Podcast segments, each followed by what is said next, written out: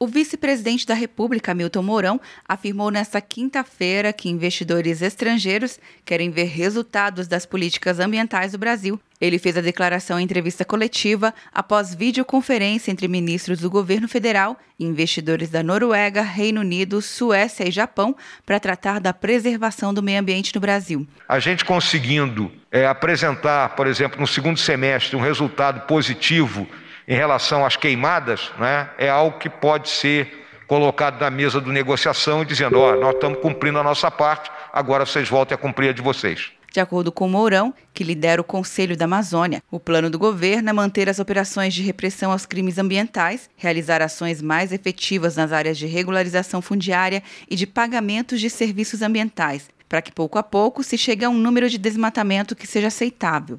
Em relação ao combate às queimadas, o ministro do Meio Ambiente, Ricardo Salles, informou que será editado um decreto presencial para suspender o uso do fogo em 120 dias na Amazônia. E nesse ano, o presidente determinou que se fizesse um estudo para viabilidade, que já está pronto, da suspensão do uso do fogo por 120 dias, em todos os biomas, Amazônia e Pantanal sem exceção, nos demais biomas, com as exceções previstas em lei.